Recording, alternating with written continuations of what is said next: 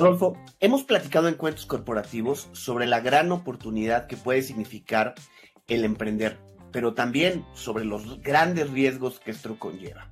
El estudio denominado Why Startups Fail 2022 indica que cerca del 90% de los emprendimientos fracasarán y que más del 38% será porque se les acaba el flujo, se les acaba el dinero. La necesidad de, de, dinero es algo muy importante al emprender y si no logras generar tracción suficiente rápido, el tiempo va a ser tu mayor verdugo. Así es, Adrián, asegurar los recursos es un startup, es radical y para eso hay diversas posturas al respecto. Lo primero es el bootstrapping, que es el término que se usa cuando los emprendedores usan recursos propios y generados por el negocio, sin ir por el dinero de terceros y así manteniendo la totalidad de la empresa en sus manos. Luego está el modelo del círculo cercano, el famoso Family and Friends, también conocido como Family and Fools. Son los inversionistas y luego los inversionistas ángeles, las incubadoras, más adelante el Venture Capital y así vamos con diversas opciones. Pues hoy vamos a platicar sobre una opción muy interesante que es el crowdfunding. Y para eso tenemos con nosotros a un verdadero experto. Así que iniciemos con nuestras palabras mágicas. Había una vez un joven mexicano que encuentra una primera inclinación por la comida al grado de estudiar un curso de gastronomía en Francia. A su regreso a México, estudia ingeniería industrial en la Universidad Iberoamericana y lo complementa con un MBA en la Babson Graduate School. Luis Barrios es fundador de arcángeles.com. Es una plataforma que sirve para educar a los inversionistas y facilitar la inversión colectiva en top startups de LATAM desde 2018. Por Arcángeles han pasado casos notables como Albo, Finerio, Rotamundos, Bexi, Ubits y Superfoods, entre otras. Además de sus esfuerzos en esta plataforma, Luis ha desempeñado un papel fundamental en la expansión del unicornio de criptomonedas y tokenización mercado Bitcoin en México. Luis, bienvenido a Cuentos Corporativos, es un gusto tenerte con nosotros. Un gusto ustedes y pues, pues, muchas gracias por la invitación a Cuentos Corporativos y ojalá y sea un contenido de valor para todas sus audiencias. Excelente, Luis. Bueno, vamos a comenzar por lo evidente, por lo sencillo, pero a veces por lo más íntimo. Platícanos de ti, qué podemos saber de tu persona, más allá de la introducción que dimos, qué nos puedes contar de, de tu parte privada.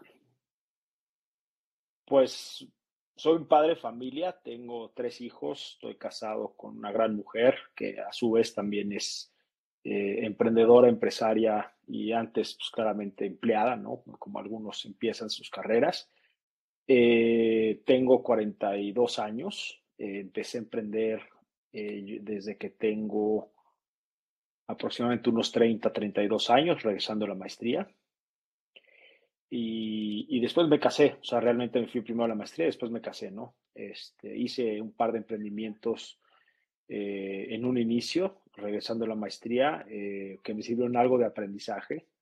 Eh, la maestría al final luego, pues fue más un gran viaje y una gran experiencia de dos años eh, que hoy puedo decir que me faltó llegar un poquito más madurito. Yo creo que la maestría me fui a los 28 años, regresé de 30. Claramente digo, Babson es una de las mejores escuelas para, para emprendedores, ¿no? Para formar emprendedores en el mundo pero ciertos conceptos de negocio y ciertas eh, eh, experiencias laborales, profesionales, pues la verdad es que me faltaron realmente. Eh, no culpo a la maestría ni al programa.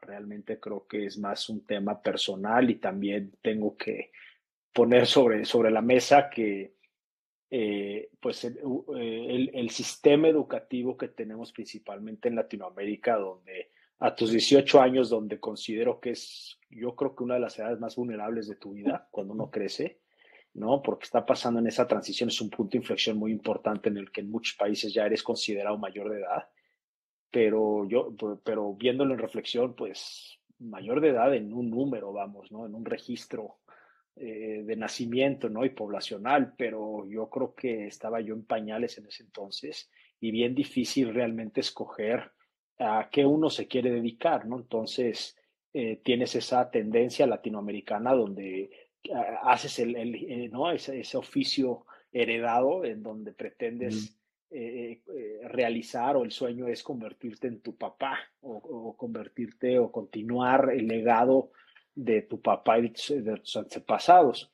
Y empiezas a escoger y a tomar decisiones pues yo creo que en una etapa muy vulnerable, muy inmadura, en la que escoges ingeniería industrial, pero yo escogí ingeniería industrial más por la influencia de mi papá en un tema de formación, ¿no? Este, diciéndome, pues ingeniería industrial tiene o ingeniería tiene eh, lo que es la parte de administración de empresas, pero más numérica, ¿no? Con mayor estructura este, mental y, ¿no? En esa parte de, números, física, estática, cosas muy aburridas que al día de hoy pues, te puedo decir que no lo he usado absolutamente para nada. Y, realmente saliendo de la maestría, yo creo que tampoco creas que me enseñaron mucho a lo que es, este, ser un emprendedor de calle, ¿no? Y ser, este, aprender realmente a, fregadazos, a experiencias, a vivencias. Y, uno se va a la maestría pensando que es invencible, ¿no? Y, o regresa más bien de la maestría diciendo, ah, ya tengo todas las herramientas para emprender y la verdad es que no es cierto, ¿no? Y, me ha costado mucho trabajo ser emprendedor. Este, ha sido yo que lo que me ha mantenido de pie es esa resiliencia eh, personal y, que, que, en un principio me costó encontrar ese camino, ¿no? Y creo que es fundamental como emprendedor en, eh, tener un propósito bien definido que realmente te sobrepase en tus ambiciones y sobrepase en tus emociones, que te mantiene día a día eh, en un, en un eh, eh, paso continuo, ¿no? En un ritmo continuo, eh, independiente, independientemente de las adversidades o lo que te topes enfrente, ¿no? Entonces, pues hay un poquito de mí en donde pues realmente yo que me he convertido en un emprendedor, no nace siéndolo, ¿no? Este, sea, un emprendedor se hace en el tiempo y creo que tiene mucho, muchos dolores, muchos altibajos y, al final de todo es no darse por vencido. El que se da por vencido como emprendedor, pues es ahí donde empieza a fracasar, ¿no? Puedes tener cambios, puedes tener fallas, fracasos inteligentes, sobre todo yo no le llamaría fracaso, sino aprendizajes, y en base a eso ir navegando y teniendo ese caminito, ¿no? Pero eh, no ha sido fácil eh, como emprendedor. Oye, Luis, a ver, eh, ya nos comentas que no ha sido un camino fácil, que a través de resiliencia es que te has mantenido, pero ¿cómo surge en un inicio ese interés por emprender, ¿no? Porque viniendo después de un MBA, bien podrías haber tomado una, una carrera en un corporativo, ¿no? ¿Por qué, por qué eh, diriges tus esfuerzos hacia el emprendimiento? Pues justo, ¿no? Es parte, yo creo que también, o sea, esa ambición y esas ganas, eh, en un principio, eh, con, el, con, con, la creencia de que, bueno, el emprendedor es dueño de su tiempo, ¿no? Es dueño de su destino. Y, y, si, y si al final te dejas atrapar y, y, no logras sobrepasar ciertas adversidades, te acabas volviendo esclavo de tu propia idea o de tu propio negocio, ¿no? Entonces, eh, eh, tomé la decisión de emprender mucho por, por, por esa alma libre que tengo. Eh, me considero una persona bastante creativa, que desarrollador de productos muy pionero, me gusta estar ahí en la cresta de la innovación. Y pues si vemos este, a lo largo de mi trayectoria, eh, las cosas que he creado siempre han estado, este, eh, en algunos casos, un poquito más avanzadas que en el mercado latinoamericano en el que vivo. Y eso puede ser al día de hoy mi tendón de Aquiles, ¿no? El que eh, lanzo cosas muy tempranas o lanzo productos un poquito antes de, del, del, tiempo específico. No hay un tiempo perfecto para hacer un negocio, pero vamos, este, a veces este, uno, uno falla en los tiempos, ¿no? Pero siempre he tenido esas ganas de, comprobarme a mí mismo, de, demostrar que puedo hacer algo y contribuir algo mucho más allá que ser un, un, colaborador de empleo. No tengo nada con las personas que deciden hacer una carrera corporativa, ¿no? Pero en una etapa temprana de mi vida, recién salió la maestría, dije, ahora es cuando no tengo hijos, este, todavía no me casaba en ese entonces, no tengo muchas responsabilidades y creo que ahora es cuando puedo este, ponerme a prueba, ¿no? Eh, pero ponerme a prueba haciendo algo que realmente me gusta y algo que realmente contribuya al ecosistema. Y así es como se empieza a hacer, este, pues primero me, asocio con, con, un líder de una este, generación arriba de mí en un tema de innovación inicial en temas de cuando iniciaba Mercado Libre, submarino.com, ¿no? El punto .com, el auge del punto .com.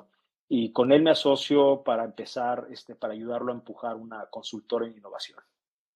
Eh, eh, y de ahí nacimos, este, y ahí lo que hacíamos mucho era en esa transformación inicial, muy early, muy temprano para lo que hoy seguimos viviendo en una transformación digital de la mayoría de las compañías a nivel LATA y asesoramos a grandes corporativos a hacer proyectos de innovación con Coca-Cola, con este, Televisa, este, Entravision Communications, Mastercard. Entonces éramos un, despacho boutique de innovación en transformación digital y en, en, creación de innovación eh, corporativa, entrepreneurship, ¿no? donde también tenía pues, esa experiencia de ser emprendedor y cómo ayudar a las empresas a crear más innovación dentro del mismo corporativo. Y bueno, ya, ya aprendí mucho del anticuerpo este, ¿no? este corporativo que existe al cambio. Pero en fin, eh, eh, y, de ahí nace la pool, ¿no? Y con, con, ganas de crear un club de emprendedores y empezar a crear, este, a, ayudar a más emprendedores a cumplir sueños y, crear un club donde se congregara más gente que tuviera los mismos ideales. Pues esa es la función o el fin específico, o sea, el fin común de un, de un club es justamente los miembros de ese club es tener esos fines eh, alineados eh, en común. Y en el caso de un club de emprendedores, así como un club de tenis, pues este, eh, era poder llenar un espacio que se propiciara la innovación, que se propiciara la creación de nuevos negocios que generaran impacto para el bien de la sociedad en latinoamericano, empezando por México. Entonces, creo que ese es mi mayor motivador, es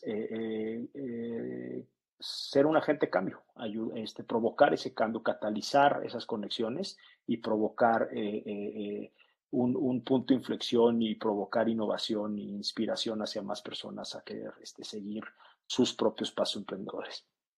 Y dentro del paso de, de emprendimiento, lo dijiste muy bien, el punto del aprendizaje, que también lo podemos llamar los famosos errores o fallas, no pueden quedarse por fuera porque forma parte del juego si no fallas, entonces... Mm, no aprendes. no aprendes, estoy totalmente de acuerdo contigo. De los errores que tú hayas cometido o de esos aprendizajes que has cometido en el pasado, ¿cuál sientes tú que fue uno significativo y que probablemente fue un cambio de página?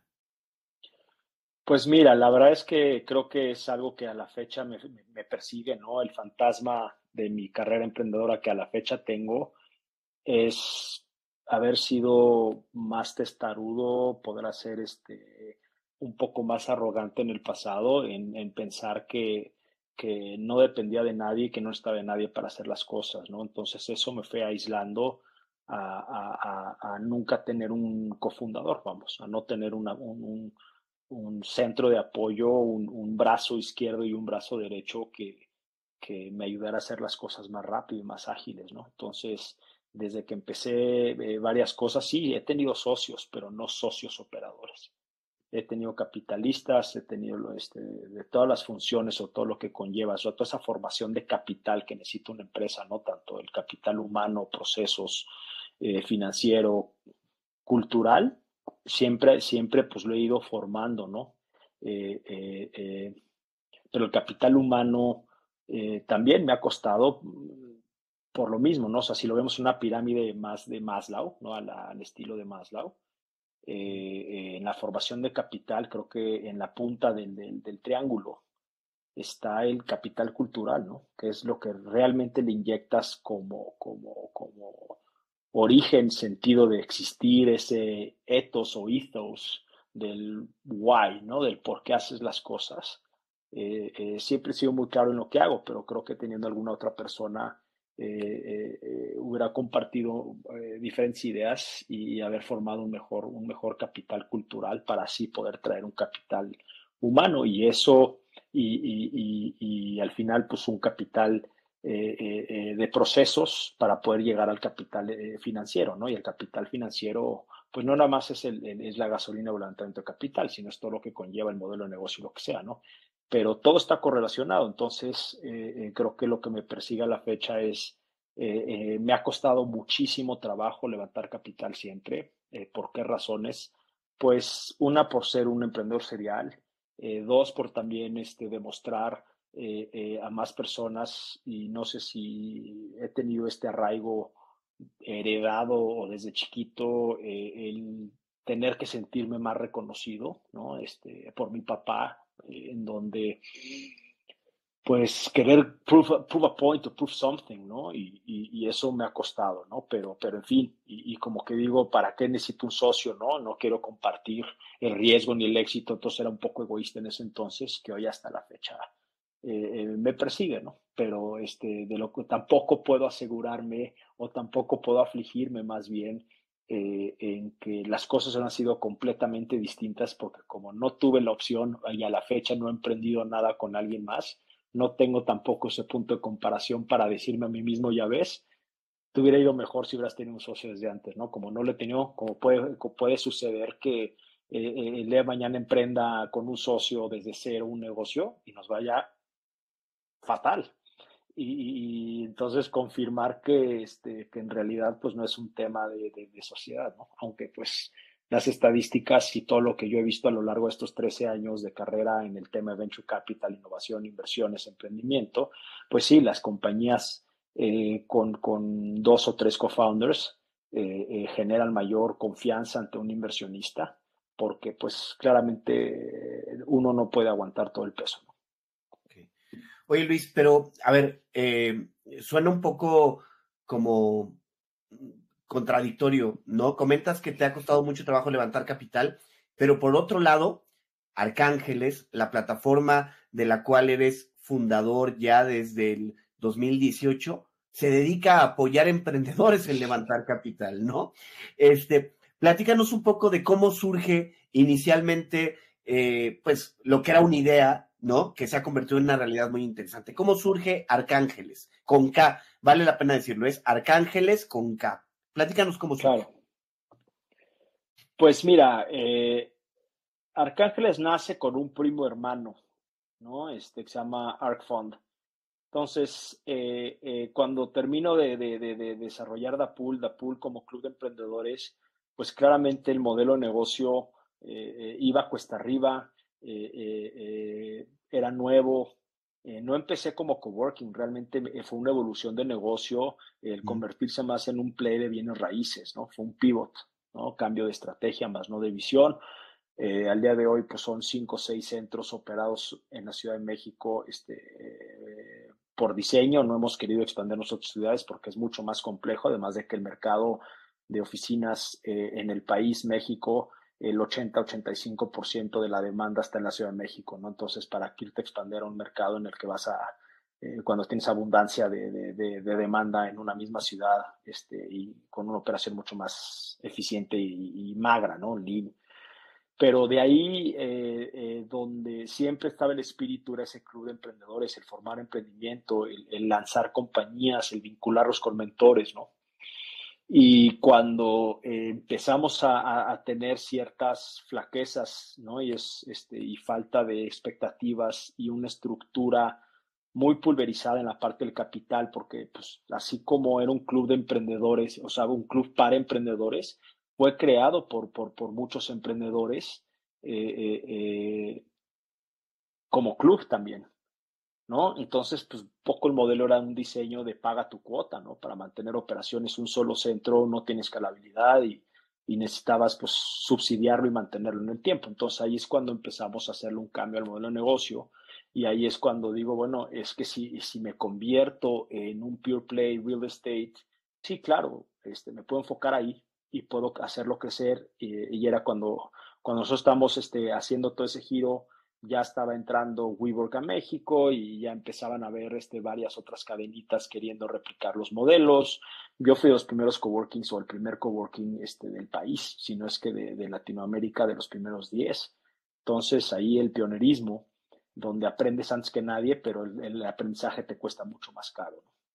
Eh, y para mantener esa línea, ese espíritu emprendedor fue cuando dije, bueno, ok, eh, ya ayudé a varios emprendedores desde Dapul, apoyamos a más de 120 empresas, creé ciertos programas de innovación abierta también para subsidiar el modelo de negocio eh, vendiendo becas en vez de ser un programa de aceleración donde levantas capital al modelo Venture Capital. Empezaba a vender becas corporativas, este, entonces eh, me iba a la responsabilidad social de grandes corporaciones eh, y que becaran a 10, a 6 a 10 emprendedores al año por una cuota anual donde yo los pudiera guiar y vincular y mentorear. Mm. Eh, y eso nos duró un, un, par de años este, y luego claramente empezó una competencia mucho más fuerte, empezó a evolucionar el modelo de aceleración en Latinoamérica con gente con mucho más recursos. Eh, entonces, para nosotros era un equipo muy pequeño siempre y no teníamos los recursos para realmente. Entonces dije, bueno, este, así lo hacemos y luego pues tuvimos que migrar al modelo de, de, de, bienes raíces. Pero de ahí, cuando empieza bienes raíces, empiezo yo a dejar un poco la operación, empiezo a, delegársela y entrenar a un, a, un, general manager que a la fecha ha hecho un gran trabajo en mantener la, la compañía a pesar de las, del COVID y las, eh, las eh, eh, crisis que hemos vivido los últimos 3, 4 años, nos ha mantenido en punto de equilibrio, tiene muy, o sea, cero deudas, eh, eh, tiene vida positivo y ahí va y, bueno, pues este, se convirtió más en un lifestyle business enfocado en real estate, en, real estate, en, office space. Y yo por mantener ese espíritu emprendedor dije, me voy, me voy, a volver ahora del otro lado de la moneda, me voy a volver inversionista. Entonces también creé de las primeras redes eh, ángeles, red, este, red, ¿cómo lo vamos a llamar? Pues un fondo escuela de ángeles inversionistas, que es el SARC Fund. Su primer fondo eh, eh, atrae a los 40 principales, ¿no? Le llamo los 40 principales porque dije, voy a levantar un fondo como un side business, ¿no? Eh, de ahí voy a conseguir a 40 personas que tenga yo en mi propio teléfono, no quiero hacer un gran roadshow de levantamiento de capital. Entonces hice un primer SPV de un millón de dólares, donde el modelo era aportas tu colegiatura o tu cuota de inscripción son este, 40 mil dólares ¿no? No, perdón, sí, eh, sí no, sí, eh, sí, eran, no, eran eh, 50 mil dólares a 40 personas, ¿no? Entonces, eh, la idea era tener un millón de dólares en, en, Assets Under Management para iniciar, generar un track record y aprovechar y apalancar de todo el network que se estaba desarrollando y todo el deal flow que me estaba llegando a través de Dapool. digo, y nada más para poner en contexto, en Dapool, pues hicieron soft landing lo que es eh, Corner Shop y Source of Landing en México. Eh, eh, de ahí nació este Conduce, que bueno, este, ahí sigue un poquito operando ya muy chiquita y flaqueando, pero muchas empresas este, de Latinoamérica, o sea, le llamaban a la pool de, que teníamos la primera ubicación, le llamaban The Kitchen, ¿no? un poquito la cocina, porque ahí realmente sucedían las cosas, donde realmente había esa vinculación con un office space colaborativo, ¿no? Entonces creamos el fondo, empezamos a invertir en 35 compañías y de ahí me lanzo a levantar un segundo fondo un poquito más institucional, trayendo a un par de family offices, pero eh, enfocado mucho a que en, en, en, los fondos era una exposición de bajo costos a de bajo, a, bajo ticket, para que los follow-on rounds los hicieran ellos mismos. ¿no? Entonces realmente me fui enfocando en una nueva generación de herederos patrimoniales, y esto es importante porque también ahí es donde viene un poco este, la oportunidad de, Arcángeles y, no. Entonces, primero empiezo con el fondo para testear y validar eh, en donde eh, me aportan este capital, pero ellos empiezan a, yo los empiezo a invitar a los MBAs, empiezan a, a tomar decisiones conmigo, empiezan a entender mi, mi criterio de selección, mi juicio de potencial en las compañías, eh, etcétera, etcétera, ¿no? Entonces ahí es cuando, cuando ellos, pues por eso digo red escuela, porque empiezo a formar a una nueva generación de herederos patrimoniales, hijos de family offices, que en ese entonces tenían 33, 35 años, que ya estaban tomando liderazgo, ya estaban empezando a tomar decisiones dentro de, de, de la oficina de familia, ¿no? Que hoy, pues, ya están liderando justamente las familias porque sus papás ya están empezando a, retirarse, ¿no? Son esos baby boomers. Eh, eh, eh, en fin, entonces una generación X y generación millennial, herederas de patrimonio, que si hablamos en volumen y ponerlos en contexto, pues desde hace cinco años o seis años a los próximos 20, esa transferencia de riqueza es importantísima a nivel global y no dicho por mí, dicho por Boston Consulting Group, McKinsey, este, Credit Suisse, en fin, todas esas financieras enormes, saben que a nivel global hay una transferencia de riqueza intergeneracional de 260 trillones de dólares en cash líquido a nivel global. Latinoamérica representa el 8 al 10% de esa, de esa riqueza. Entonces, eh, es muy importante eh, saber y bueno, Latinoamérica carece de mucha sofisticación financiera, ¿no? Entonces, para mí ese impacto era, bueno, ¿cómo puedo involucrar a estas familias a que tomen este, decisiones y empiecen a involucrar el venture capital, invertir en innovación a mayor riesgo, pero en Latinoamérica, dejar de exportar capital? Y así es como empieza ARC Fund, eh, a la mitad entre el ARC Fund 1 y ARC Fund 2, lanzo la plataforma de Arcángeles para darle entonces mayor escalabilidad a la operación y poder invitar a personas que me pedirían, oye, es que Luis, quiero invertir en esas compañías. Le es que perdón, pero lo estoy haciendo desde el primer vehículo y de ahí solo ellos tienen el first, no tienen el, el, el rights y tienen el poder de, poner más dinero en la ronda.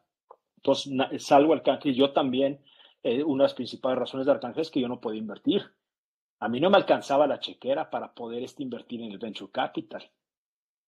Eh, ¿Por qué? Pues porque a la fecha, en promedio, invertir en, una startup como ángel inversionista te van a pedir entre 15 mil y 25 mil dólares para que te consideren como un inversionista serio, ¿no? Eh, eh, a los volúmenes de rondas de 300 a millón, millón y medio de dólares en etapas hipertempranas, pues para poder diversificar un portafolio, pues necesitabas tener por lo menos 250 mil dólares, ¿no? y, que esos 250 mil dólares representen solo el 10% de tu patrimonio.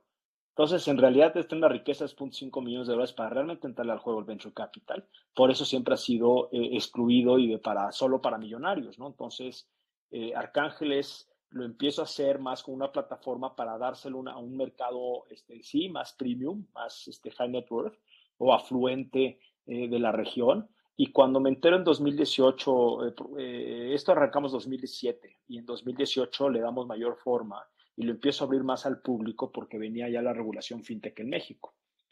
Y ahí es donde digo, bueno, ok, claro, te da mayor escalabilidad, pero también te, da mayor impacto, ¿no? Porque te generas un flywheel muy interesante y, y, una misión inalcanzable, ¿no? Y yo creo que eso es lo que tiene uno que encontrar como emprendedor, ese, ese, ese moonshot que le llaman, ¿no? de, de, tecnologías exponenciales y de, de, exponential organizations, mucho al Singularity y a lo de Venture Capital con Tim Draper y luego también pasé por el programa Kaufman Fellows en San Francisco, que solo viene del Kaufman Foundation, que un gran empresario americano del pharma, el sector pharma, dona la mayoría de su patrimonio para formar el Kaufman Foundation para promover y propiciar el emprendimiento a nivel global. Y de ahí desprenden una organización de Kaufman Fellows para educar y entrenar a los, a los mejores inversionistas de impacto a lo largo del tiempo, ¿no? Entonces, eh, eso a la fecha continúa creciendo año con año. y somos más de 750 eh, fellows y, todos están enfocados en venture capital o creando negocios que generan gran impacto en, en su, propio, en su propia región, ¿no?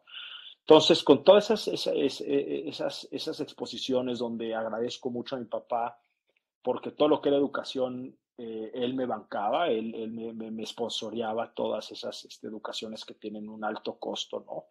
Para irme a Singularity, para irme a, al Kaufman, para irme a Draper Network, eh, eh, pero eso me abre de mundo, ¿no? Y me empieza a cambiar mucho en mi persona, decir, ¿sabes qué? Pues sí, tiene, tienen un gran punto, vamos a dedicarle. Si le vas a dedicar tiempo a tu vida, ¿no? Este, y algo que aprendí de Tim Draper es, este, don't look for a job. Go out and create jobs. Ve y crea empleos. Eso es como puedes generar mayor impacto en la región, ¿no? Y, si encima con el combinado con el Kaufman, es, este, dedica tu tiempo en cosas que realmente valgan la pena y que propicien la innovación y generen abundancia y, y, y una mejor calidad de vida en el mundo, pues estás contribuyendo algo, ¿no? Este, estás, puedes generar, un, puedes despostillar este, el mundo en una manera muy positiva. Y con Singular el tema de Exponential Organizations, ¿no? Entonces ahí es donde digo, bueno, pues Arcángeles puede tener mayor cabida y en donde pues mucho la, de la misión de Arcángeles es movilizar, eh, movilizando capital este, a, emprendedores visionarios de la región, ¿no? Entonces entre más por eso considero también Arcángeles como una aceleradora de inversionistas, porque tenemos una academia de más de 200 contenidos y cursos que, que en menos de 10 días sabes lo que un profesional sabe, claro, lo único que no vas a poder aprender en los libros es el juicio potencial, tu propio criterio, en base al contexto y a las experiencias de vida y a la exposición que has tenido a lo largo del tiempo para tomar decisiones financieras e inversión en capital privado. Pero la única forma de hacerlo, pues, ningún futbolista este, nació, este, ¿no? nadie nació siendo futbolista, nadie nació siendo inversionista, pero las herramientas están ahí y Arcángeles te da todo para que aprendas a diversificar y sobre todo y más importante el acceso que puedas invertir desde 250 dólares de manera regulada, que yo creo que es el futuro del mundo, ¿no? Es el futuro de poder eh, eh, eh, no, no, depender de una carencia financiera que, que, a la fecha hoy tenemos, subatendidos, por nuestra banca y nuestra banca tradicional, donde eh, eh, hoy hay una discriminación de riqueza muy importante. Este, para poder entrar a buenas bancas privadas necesitas justamente esos dos a tres o cuatro millones de dólares en patrimonio para que te abran la puerta y te entonces te dejen entrar a mejores oportunidades. Entonces, eso cada vez abre la brecha de la riqueza y por eso se dice que este, eh, entre más rico eres, más rico te haces. ¿Por qué? Porque con más dinero claro compras acceso a mejores oportunidades de inversión. Y, en fin, entonces Arcángeles nace con esa misión de que por un lado, ¿cómo puedes acelerar a más inversionistas? ¿No? Del lado del marketplace, del lado de inversión, porque en la medida que aceleres más inversionistas, que, que se comprometan a invertir en este sector, más dinero estás movilizando a más empresas que están creando o que a, a, más a esos aventureros emprendedores latinos que están buscando una solución en Latinoamérica para mejorar la calidad de vida, para generar abundancia. Si eso provocas, generas mayor progreso en la región, mayor riqueza, más inversionistas, más dinero movilizado, más empresas y así el, el ciclo, ¿no? Entonces, eh, ese es el sueño. Ahora, eh, me quedo con varias palabras de lo que mencionaste, que es entrenar, educar, academia, cómo tomar decisiones financieras correctas. Y yo creo que es uno de los asuntos más complejos dentro de lo que es ser, eh, ponerse sombrero como inversor en el mundo del, del venture capital y de identificar dónde colocar tu dinero en este tipo de inversiones. La gran pregunta que yo te haría entonces sobre ese punto es, ¿cómo orientas a estas personas para que no pase de ser un FOMO de decir yo tengo la lana y siento que tengo que invertir, pero entonces luego eh, coloco el dinero, ya sabemos de varias, así como hay proyectos increíbles, y tú mencionabas a Corner Shop, que luego adquirió, eh, fue Uber, ¿no? Uber. Eh, y así van, también conocemos de otros y lo decíamos al principio que la gran mayoría de los emprendimientos normalmente quiebran o cambian o pueden mutar. Entonces, concretamente, ¿cómo pasar de que sea solamente FOMO, de que yo tengo el dinero, a realmente ponerme el sombrero de un verdadero inversionista en este mundo? Pero vamos a una pausa y por favor de regreso, ayúdame respondiendo a esta pregunta. Ya regresamos. Claro que sí. Hola, soy Adolfo Álvarez, cofundador de Equilibra, la plataforma que le permite a las empresas consolidar sus programas de bienestar corporativo para apoyar a sus colaboradores. En Equilibra encontrarás masterclasses en habilidades socioemocionales, orientación sobre finanzas personales con la participación de especialistas y programas de actividad física en diferentes niveles. Visítanos en www.equilibraconk.com Entonces, antes del corte hablábamos con Luis, o Luis nos comentaba acerca de la importancia que tiene que en Arcángeles se ha convertido en una academia para inversionistas.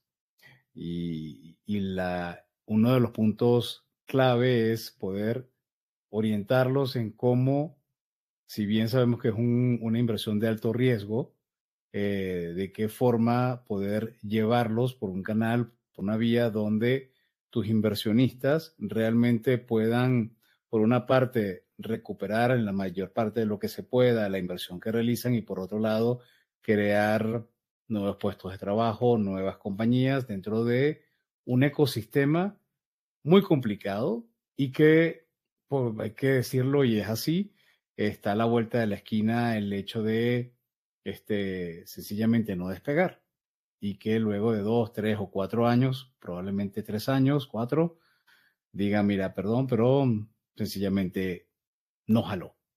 Eh, y así pasa. Este, ¿cómo, ¿Cómo ayudas a tu equipo o a las personas o a los inversionistas que forman parte de Arcángeles para que entiendan esta realidad y además para seleccionar el ticket lo más correcto posible, ¿no? Claro. Eh, nosotros tenemos un concepto, bueno, nosotros tenemos una metodología que hemos venido aplicando, que hemos visto que ayuda a nuestros, a nuestros clientes neófitos, o sea, realmente llegan muchos sin saber, pero traen justamente el interés de, de querer invertir en este sector. Y, creo que, bueno, este, todo se centra y todo nuestro customer journey y atención al cliente se centra en la diversificación, ¿no? Como en cualquier inversión y en cualquier este, cosa que hagas en la vida, pues creo que siempre este, hay que considerar la diversificación para mitigar, ¿no? Reducir significativamente los riesgos. Pero para poder llegar a la diversificación, eh, creo que, eh, bueno, esta metodología que tenemos es en cinco pasos para convertirte en un inversionista imparable, ¿no? es parte también de nuestra misión, es cómo te conviertes en alguien imparable. Eh, y la primera es, tienes que tomar una decisión. Entonces, la primera tienes que brincar del status quo, de, las creencias tradicionales de que mi papá me dijo, mi abuelo me dijo, el banco me dice que así es como debo de invertir. Entonces, tienes que romper esos paradigmas y validar y saber que estás decidido a involucrar e incluir la parte de impacto, o sea, la parte de, invertir en, en, el capital privado, en venture capital, por tres razones principales, ¿no? La primera, por encima del capital financiero. Entonces tienes el capital social, que es, eh, pues realmente eh, ese network que vas a desarrollar también y puedes este, desarrollarte, ¿no? Este, y conocer más gente alineada a tus propios intereses. El capital cultural, que es justamente al invertir en startups, tienes ese, ese retorno intangible de lo que sucede alrededor tuyo, ese contexto cultural, de realmente ver la problemática o las problemáticas en sectores estratégicos a nivel mundial o inclusive regional, que estos aventureros emprendedores están buscando resolver con sus soluciones en el mercado, ¿no? con sus productos. Y luego el capital de impacto, que además de la inversión estás propiciando y provocando un cambio para bien de la sociedad. Claro, si inviertes en las compañías que buscan eh, eh, inclusión financiera, inclusión educativa, inclusión en salud, mejor en procesos logísticos, todo que haga que genere abundancia, ¿no? Y cuando hay abundancia, quiere decir que las cosas salen más baratas, entonces tienes más poder adquisitivo y más dinero para ti, ¿no? Por encima el capital financiero, que bueno, claro, estás buscando un retorno. Y en este caso, por su riesgo, pues uno exponencial. Entonces, una vez que tomaste la decisión, hay que tener la disciplina. Disciplina a separar entre un 10 y un 20% de tus, de tus ahorros o de tu patrimonio para ser invertido aquí, para poder llegar a la diversificación de un, de un portafolio mínimo viable, que le llamamos, de entre 10 a 20 compañías en los próximos 2 a 3 años. No hay prisa, no hay que correr, pero sí hay que diversificar. Entonces, la fórmula es muy sencilla. Pues más o menos saca ese 10 a 20% que tienes y por el monto mínimo que te, que te pide Arcángeles para entrar, que son 250 dólares, pues la mayoría de la población puede invertir, porque entonces con 2.500 dólares puedes diversificar un portafolio de 10 y poner a trabajar tu dinero, aprender con montos pequeños, ir desarrollando ese juicio potencial. Al invertir, validar qué funcionó, qué no funcionó, vestirte de negro las los primeros años porque es cuando malas noticias vas a tener, cuando vas a tener que ir a funerales de empresas post-mortem o mortem, este, ir agarrando confianza, ¿no? Entonces, todo eso lo vamos diciendo este, durante el Customer Journey de los clientes que van entrando entre nuestros manuales descargables ebooks, perdón, eh, dentro de nuestros manuales ebooks, eh, para que puedas ir diversificando. Y después de la diversificación, hay, hay, que tener dos cosas más.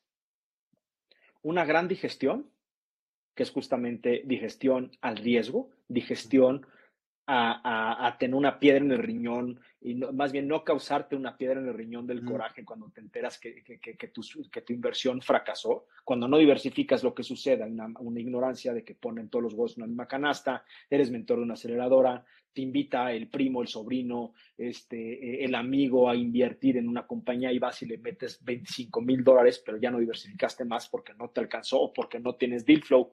Entonces, ah, pues es la, es la buena, es la buena, vamos a meterle con todo aquí para que en seis meses, un año te hablen a decirte, pues tu dinero se esfumó, ¿no?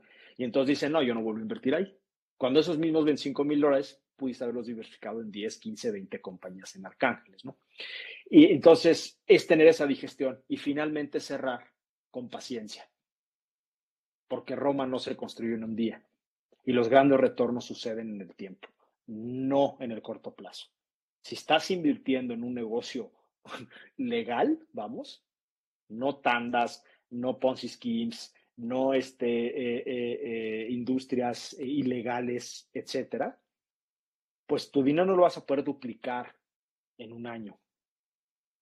Cuando eres inversionista. Cuando eres empresario, pues podrás correr con la suerte de pegarle a un buen negocio, una buena oportunidad y ir duplicando tu patrimonio, pero todo está invertido en acciones no las puedes vender tan fácil, entonces no es tan líquido. Entonces hay que tener esa paciencia. ¿Y por qué lo decimos y enfatizamos mucho en eso? Porque llegan a decirte, es que, bueno, ¿y cuándo, cuándo y cuánto me vas a dar de regreso?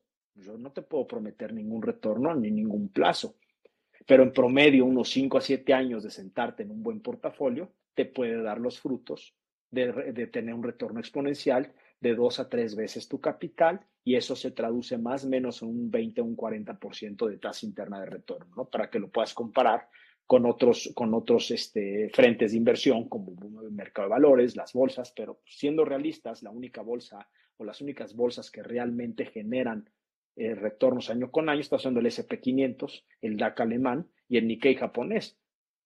¿no? Y este, las demás bolsas, sobre todo Latinoamérica, no innovan, no crecen, eh, generan pérdidas, realmente este, no hay gran, gran apreciación de valor ahí, es una inversión segura.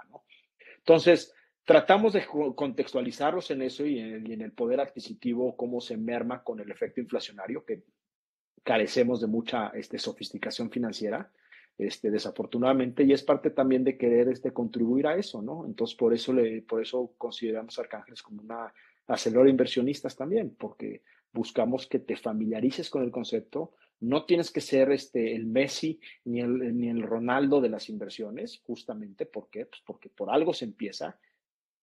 Y, y, por eso decimos que es por una nueva generación de inversionistas. Y no de, de edad, sino que de mindset, de una nueva generación de inversionistas que piensen diferente, que realmente quieran dar el brinco, tomar esa decisión, tener la disciplina de separar un guardadito, diversificar un patrimonio un portafolio entre 10 a 20, un portafolio mínimo viable, curtir esa digestión y tener paciencia. Porque si no la tienes, entonces este activo no es para ti. Deja tu dinero bajo el colchón, manténlo en, tasas fijas, pierde poder adquisitivo ante la inflación, ¿no? Y también darle las realidades. Somos muy, muy, somos muy, muy directos y muy transparentes en esa información. Decir, a ver, yo no vengo aquí a quererte engañar o manipularte con información engañosa de eh, te voy a retornar tanto y te voy a dar dos por uno y la, la, la, la, la. No, así es esto. Aquí vienes y puedes perder todo tu dinero. Y, y aquí una, una no es ninguna, ni dos, ni tres. Aquí hay que diversificar.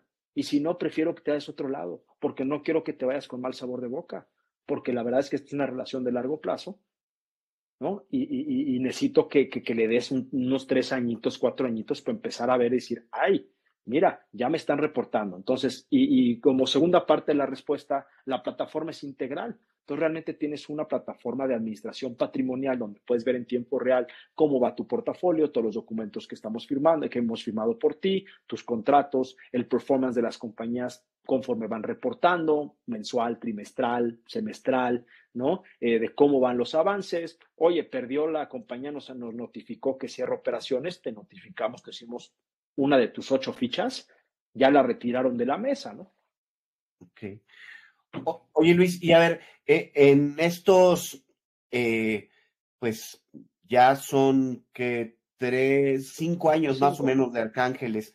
Eh, ¿Nos puedes comentar un poco de cuáles han sido las cifras que tienen? ¿Cuántas empresas han pasado por Arcángeles? ¿Cuántos inversionistas? ¿Algunos datos del crecimiento que han tenido?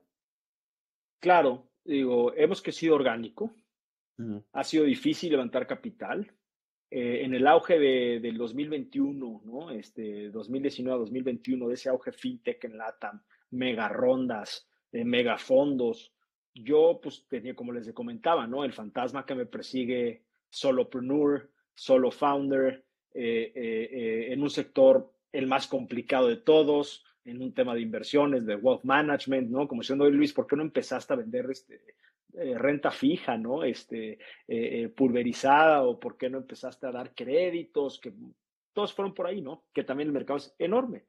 Yo me fui más por lo, lo que genera mayor impacto y misión, porque viendo los otros sectores, pues también el costo del capital es muy caro y las tasas de interés son altísimas para, para, ok, no hay inclusión financiera y no tienen acceso al crédito de las instituciones bancarias tradicionales y que historial crediticio, etcétera. Pero sus tasas anualizadas a veces, en muchas ocasiones, dejan peor a la persona este, de cómo entró, lo dejan más endeudada o con, con, con, mucho más estrés y más costos por las altas tasas, por haber entre, eh, solicitado un crédito con poca sofisticación de lo que implicaba esas tasas de interés y cómo les puede comer eso su flujo este, mensual de, salario, vamos, ¿no?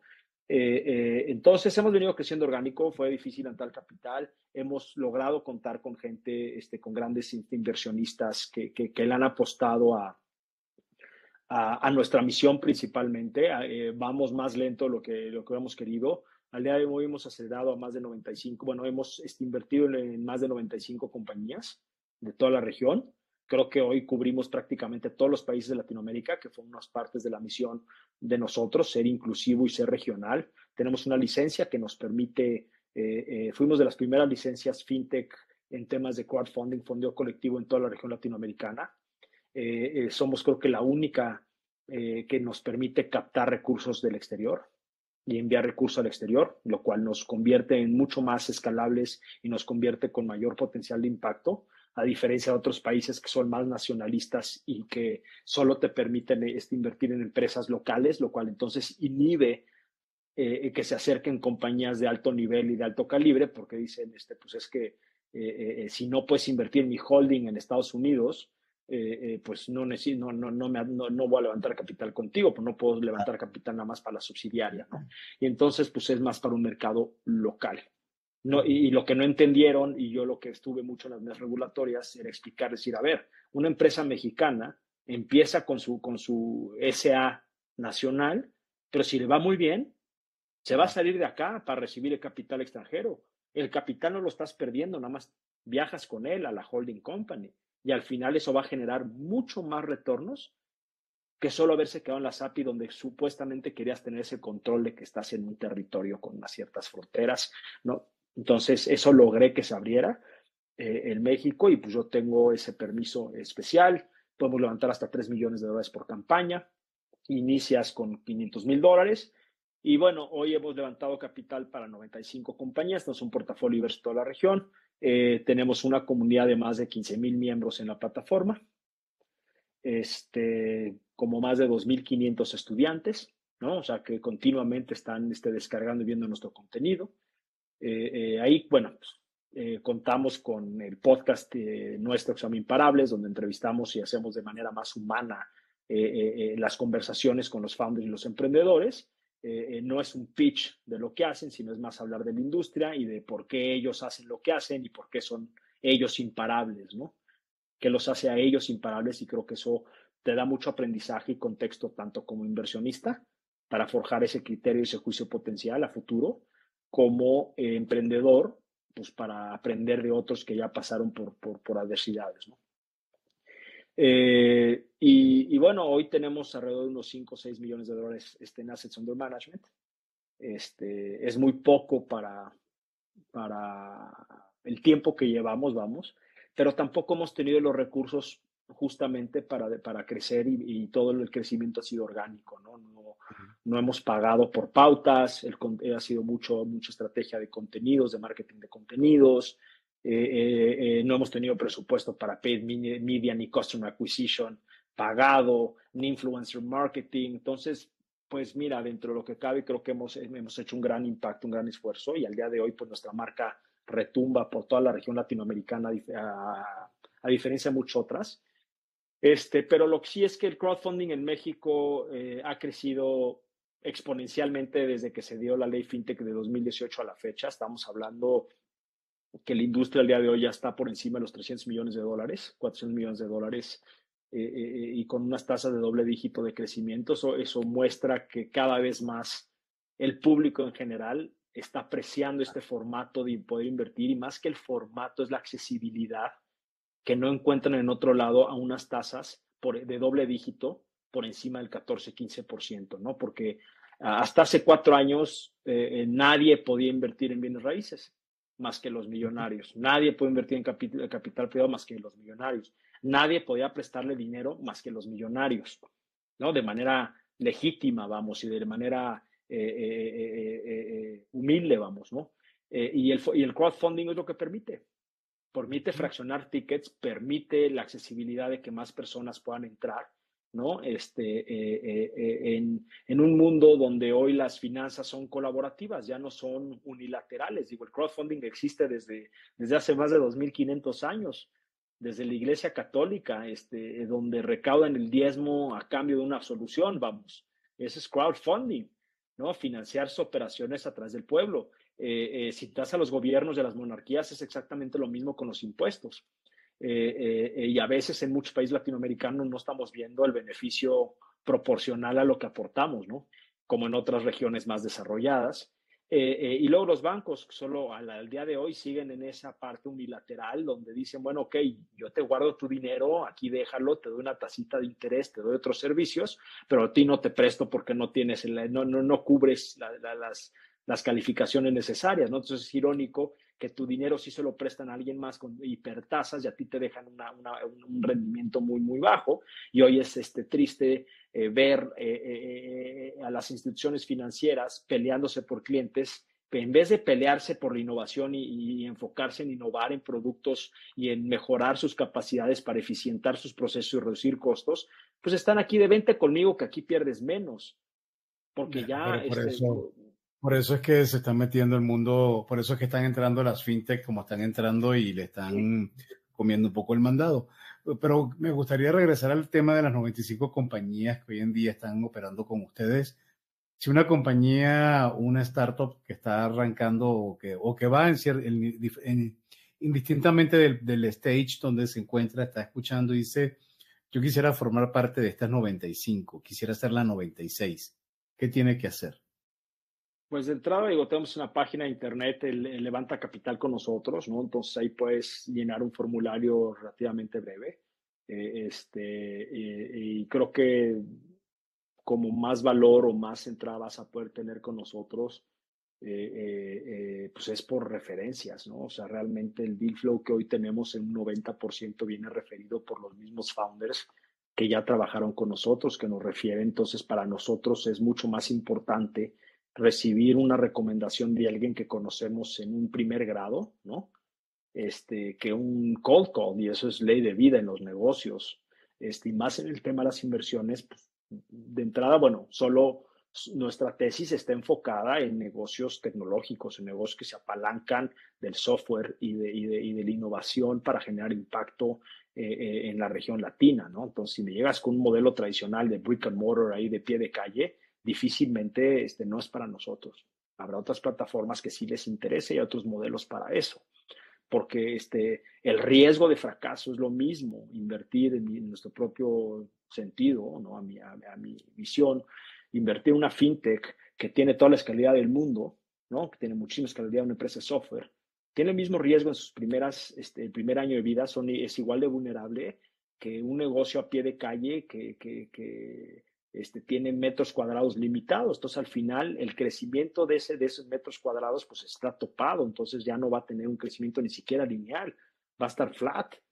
Y la única forma de realmente dar un brinco en ingresos es abriendo, ¿no? ampliando su metraje cuadrado para ofrecer este más producto, ofrecer más sillas, más servicio, vamos. Eh, eh, cuando una fintech, pues ahora sí que este, el Internet tiene una, una, capacidad de distribución impresionante, ¿no? Y no tiene una ubicación física la que tienes que presentarte para, para extraer o, o capturar ese valor de tus clientes. Entonces, negocios tradicionales no, pero pues realmente creo que la clave es que vengas de un referido, ¿no? Oye Luis, en, en cuentos corporativos tenemos unas preguntas que compartimos con todos nuestros invitados y no queremos que sea la excepción. ¿Te gustan los cuentos? Sí, claro que me gustan. ¿Tienes algún cuento favorito o escritor de cuentos favorito? Hijo, la verdad es que tengo muchos cuentos. O sea, me gusta mucho el sci-fi y me gusta mucho también este, todo lo que es, este, eh, pues digo, algunas novelas, ¿no? Pero no tanto, o sea, me gusta más lo, futurista y lo, no existente, ¿no? O sea, todo lo que es este eh, Lord of the Rings es algo que me encanta, ¿no? El Señor de los Anillos. En un cuento, pues que a la fecha me encanta y es, este, digo, ya no hace más libros, ¿no? Este, es The Roald Dahl, ¿no? Todos esos libros de, Green Egg and Ham, este, Green, ¿no? Eh, Green Eggs and Ham y, todos, esos, eh, todos, esos, cuentos de niños que hace Roald Dahl me encantan porque así de simples tienen un gran mensaje para leer y para emprender, ¿no? Perfecto. ¿Y de libros? ¿Hay algún libro, bien sea, puede ser el mismo género de novela o también el género de negocio que, que tú recomiendes que, que te que hayas leído y que te haya impactado? Pues mira, ahorita no, quiero que suene como un cliché, pero este, ¿por qué? Porque está el buzzword del AI, ¿no? inteligencia artificial. Pero hay un libro que me encantó, este, que lo escribió Kai-Fu Lee y otro que se apellida Chen, dos ex empleados de Google en China, pero uno se convirtió en, en en escritor de novelas y el otro más en un tema futurístico, ¿no? Y de análisis de innovación futura. Entonces, la combinación, este eh, coautoraje de este libro se llama AI 20, 2041, 20, ¿no? 2041.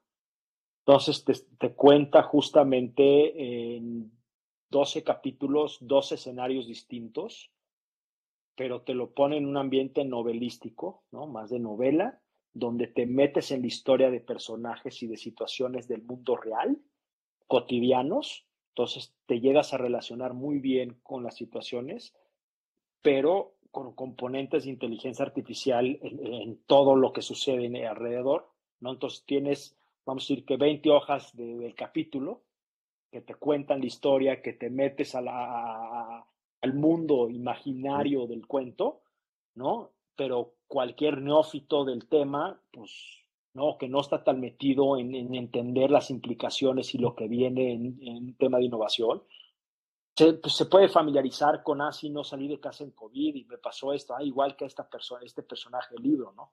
Y luego al final tienes, por la parte del tecnólogo futurista, unas este, dos a tres hojas ya de como si fuera una ficha técnica, ¿no? En donde ya te explica y te dice, a ver, a ver, para que pase todo esto, vamos a necesitar que la capacidad computacional cuántica tenga que llegar a tal, nos faltan tantos años para esto. Esto ya existe, esto ya se está haciendo, esto no es que, entonces como que te empieza a dar como decir, ay, si no que mucha fábula, pues no, te metiste de supuestamente una novela, no, porque al final te dice estamos a, a, pocos años de que esto suceda, pero para que realmente le, eh, AI, un poco la conclusión es que para que realmente llegue el AI, eh, por ahí del 2041 a que se alineen todos los astros, ¿no? Porque es una, esto va a ser una polémica, polémica global del G20 y de las Naciones Unidas para controlar realmente eh, la proliferación de mass adoption del de tema de inteligencia artificial, porque se puede salir de las manos. En ese también gap exponencial, donde la innovación siempre va a pasos acelerados y el tema regulatorio va mucho más lento, ¿no? Entonces siempre se genera un gap exponencial que si no estás listo o el regulador destruye la innovación porque lo, lo, lo, sobreregula o generas un caos porque estás subregulado, ¿no? Porque entonces tienes ahí este, un, este sí, pues tienes este anarquía, una anarquía allá afuera en, el tema, ¿no? Entonces creo que es, es eh, muy relevante leer ese libro en donde te empieza a poner en contexto de lo que viene en diferentes situaciones cotidianas de vida, de, vida diaria. Ya lo anotamos, creo que se escucha muy bueno. AI 2041, ¿no? Es el, el título. Correcto. Oye Luis, y bueno, ¿alguna, ya vimos que te gusta mucho la tecnología, que estás muy enfocado a eso, ¿alguna aplicación móvil o gadget tecnológico que uses en tu vida diaria, ya sea en lo laboral o en lo personal?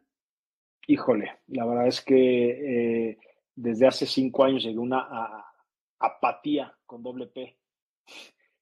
Demasiadas apps allá afuera.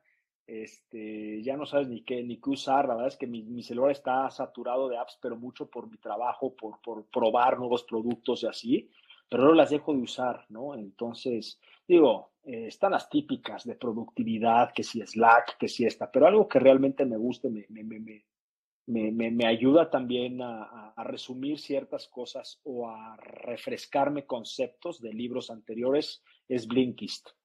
B-L-I-N-K, ¿no? I-S-T, alemana, que hacen un gran trabajo en, en resumirte libros y en recomendarte nuevos libros, ¿no? Es un Spotify de libros que no se compara con nada de los de Amazon, de Audible y, Apple Books y nada de eso.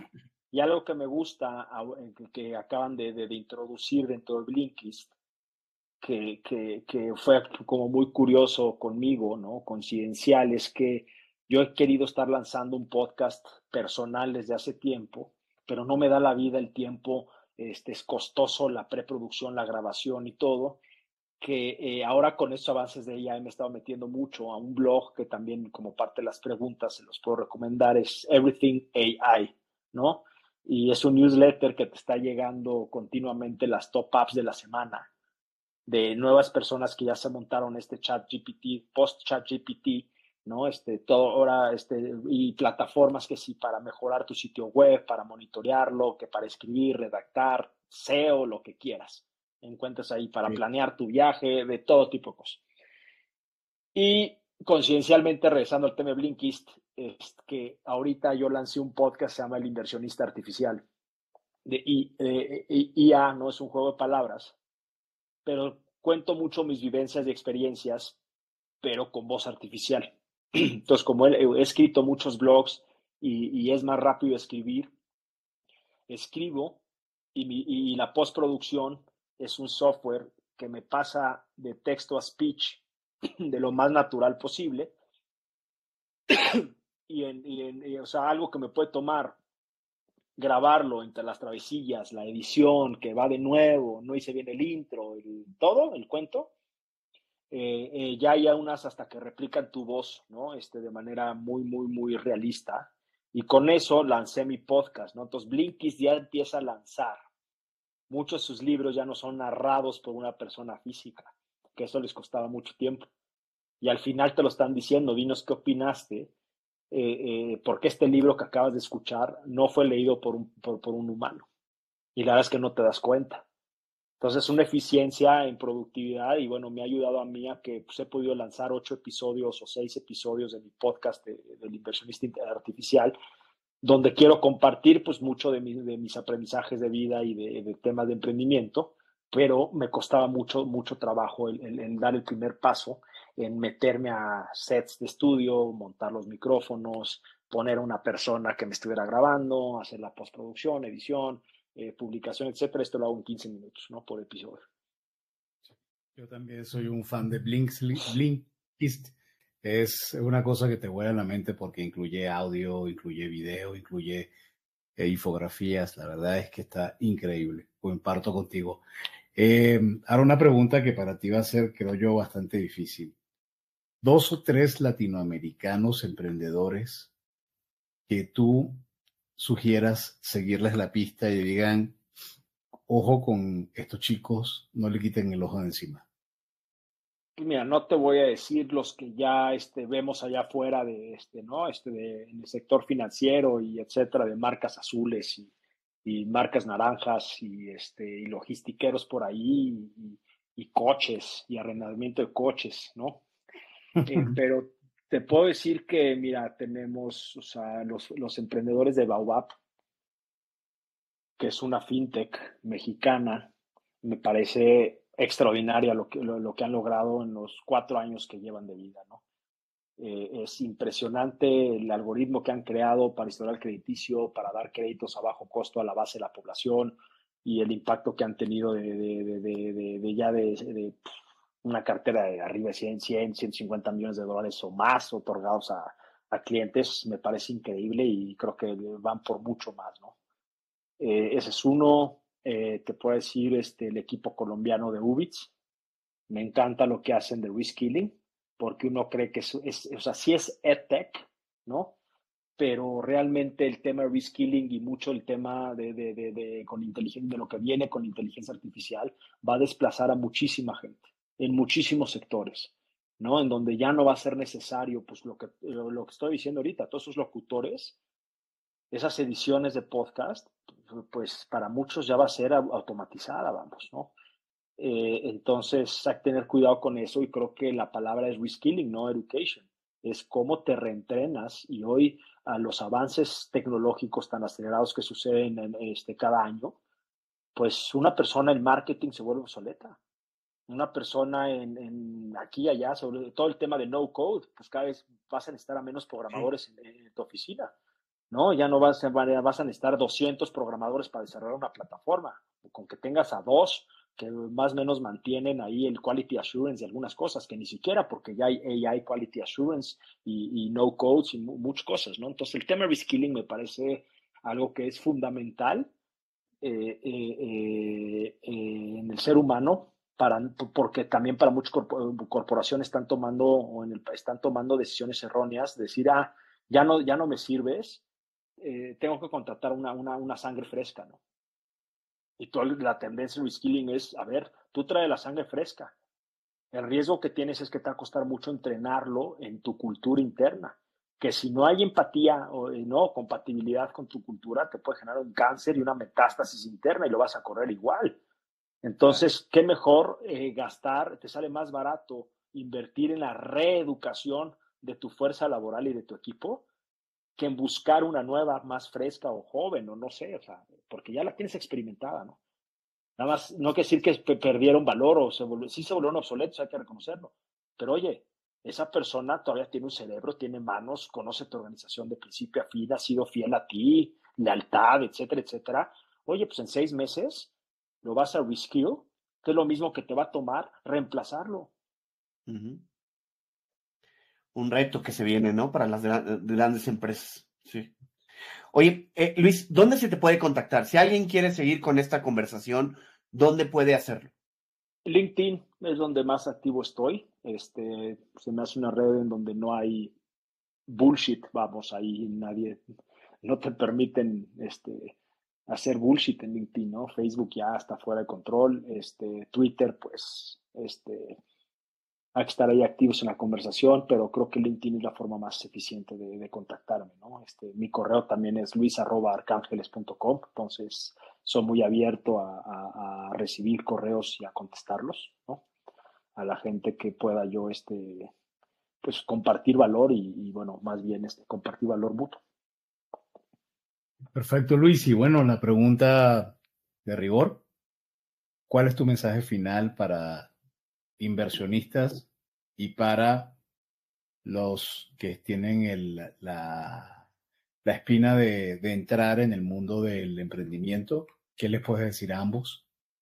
Pues que no se detengan con nada, ¿no? O sea, realmente es una decisión personal intransferible y el éxito es personal intransferible, ¿no? Cada quien debe definir sus propias metas, sus propios éxitos eh, y sentirse gratificado y sentirse bien con los logros que uno lo crea, ¿no? Porque luego eh, eh, terceras personas o el, el, egoísmo ajeno es, es muy peligroso este, si te dejas llevar por lo que dice el otro, de, uy, pero ve el otro emprendedor hizo más que tú, cada quien a su ritmo, ¿no? Entonces, todo es personal. Y, y que sean imparables. Piensen pues, diferente. De verdad, muchísimas gracias por, por habernos acompañado y a ti por escucharnos. Si te gustó este episodio, no dudes en suscribirte en tu plataforma y calificarnos con cinco estrellas. Y bueno, por favor, síguenos en nuestro programa Cuentos Corporativos Radio a través de la señal digital de Radio Mex, la radio de hoy. Martes y jueves, 8 de la noche, hora de la Ciudad de México en www.radiomex.com.mx. Recuerda suscribirte a nuestro newsletter, donde conocerás más de nuestros invitados y sus recomendaciones. Ve a www.cuentoscorporativos.substack.com y suscríbete. como siempre decimos, las empresas, sin importar su origen, razón de ser o tamaño, tienen todas algo en común, están hechas por humanos. Y mientras más humanos tienen, más historias que contar. Y todo cuento empieza con un había una vez. Nos escuchamos en el próximo capítulo. Luis, muchísimas gracias por acompañarnos. Gracias, Luis. No, hombre, gracias a ustedes y nuevamente inviertan diferente.